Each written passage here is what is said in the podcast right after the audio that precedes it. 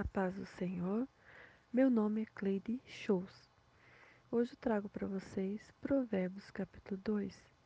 No verso 1 a verso 4, Salomão vem instruir seu filho e os filhos de Israel que não adianta juntar tesouros nessa terra.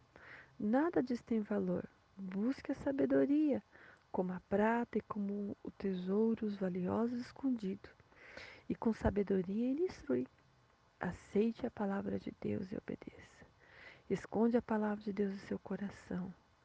Atente a palavra de Deus aos teus ouvidos. Inclina seu coração ao entendimento. Clama por inteligência e sabedoria. Busque e procure a sabedoria. Nos versos 5 e 8, ele vai dizer: Então entenderás o temor do Senhor.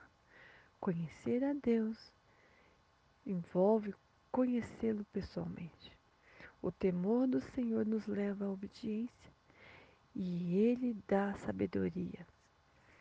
Vem a inteligência e o entendimento. Deus nos guarda e nos protege e batalha por nós. Não que eu sei fazer ou falar. Deus não precisa de nós, mas nós precisamos dele. E ele olha as nossas circunstâncias e a maneira que vivo. Ele só é meu escudo quando vivo de acordo com a sua palavra e vivo na verdade, sem sombra de variações ou oscilações. Hoje estou bem com Deus, amanhã já não estou. Vivo como a onda do mar. Mas mesmo assim, Ele nos toma pela mão em meio às nossas lutas. E eu preciso de Jesus, por isso preciso de sabedoria, que a sua palavra vem como um âncora para me acalmar e para de oscilar na minha vida com Deus. Pedir com fé e ter confiança nele. Deus reserva essa sabedoria para aqueles que são retos e vivem com sinceridade. Verso 9. Entenderá justiça e juízo, será justo, direito e certo, e pratica o caminho do bem. E Deus nos ensinará como guiar nossas vidas. As pessoas querem viver por viver, servir por servir, mas não tem raiz, não tem comunhão com seus irmãos. Não deixe o Espírito Santo direcionar para o propósito que Deus te chamou. Nós fomos criados com propósito e junto aos propósitos dos meus irmãos, iguais aos diferentes que eles têm, multiplicamos o reino de Deus. No verso 10 e 11, muitas vezes nós se afastamos da casa de Deus, colocando Cristo em segundo plano, e o meu eu se torna o centro da minha vida.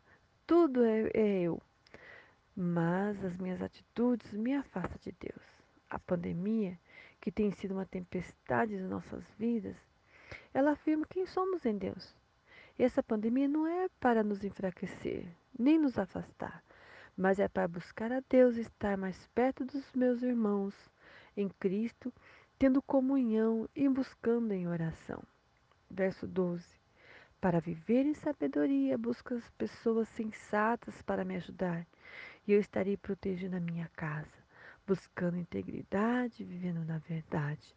Mas muitas vezes, sem perceber, muitos estão se afastando de Deus. Hoje nós usamos muito, posso todas as coisas naquele que me fortalece.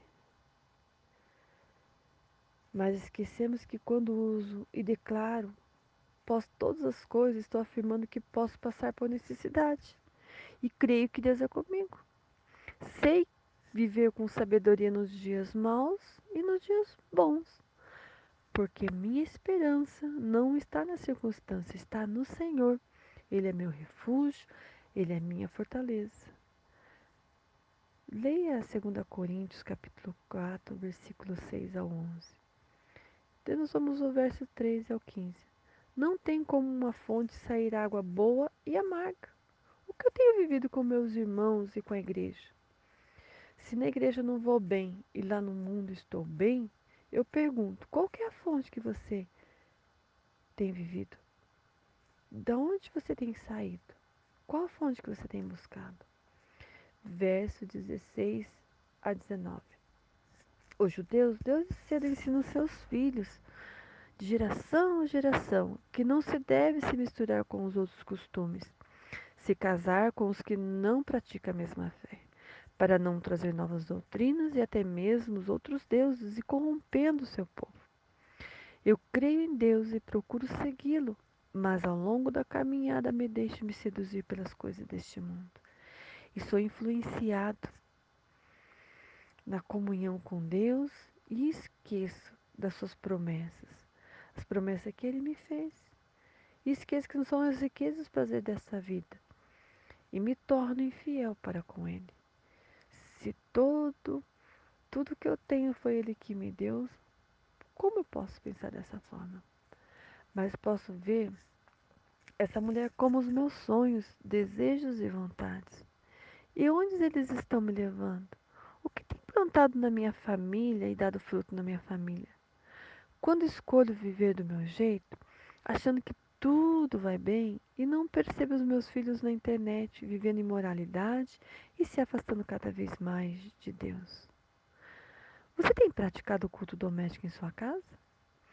Muitos estão mortos espirituais e não sente, não vê e acha que está tudo bem. Verso 20 a 22. Eu tenho escolha, como você também tem. Vamos buscar a sabedoria para Deus nos dar sensatez, para nós sermos justos, escolher viver com a minha família debaixo da vontade de Deus. Não pense que o que fazemos não haverá consequências nossas escolhas. Lembre-se que Deus é justo e não vai contra a sua palavra. Vamos buscar servir a Deus para sermos cheios, nutridos da sua palavra, porque quando for passado pela peneira, estarei debaixo da vontade de Deus. Jesus breve vai voltar. Você está preparado hoje para enfrentar o tribunal de Cristo? Seja fiel, viva para Deus acima de qualquer circunstância. Deus vai restabelecer a tua casa e a tua família. Em nome de Jesus. Amém.